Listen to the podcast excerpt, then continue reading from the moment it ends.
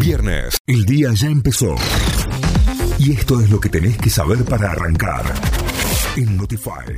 Noticias que llegan desde nuestra página web. Visita notify.com.ar. Son más de cinco las muertes que se investigan en el Hospital Neonatal de Córdoba, lo confirmó en conferencia de prensa el fiscal Raúl Garzón, quien está a cargo de la causa. Son cinco los fallecidos donde existe una sospecha fuerte, pero hay más. Según los momentos, varían entre 10 o 12. Todavía no podemos determinar de qué falleció ese pequeño grupo de cinco. Hay aspectos que parecen diferenciarse de los demás. Estamos investigando, fue lo que dijo el fiscal.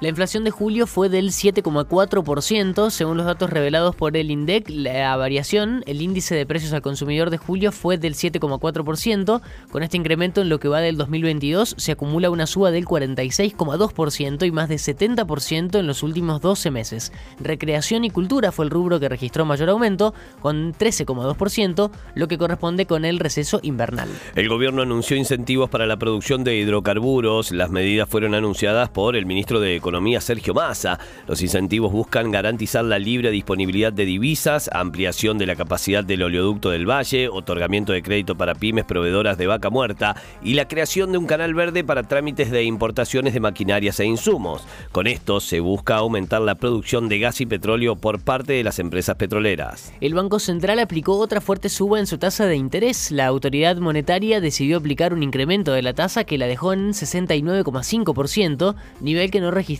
desde la era de Mauricio Macri en el gobierno nacional. Ganó Atlético Tucumán y sigue siendo líder del campeonato. Aguante el Deca, papá. El decano sufrió, pero le ganó 1 a 0 a Central Córdoba y continúa en lo más alto de la tabla.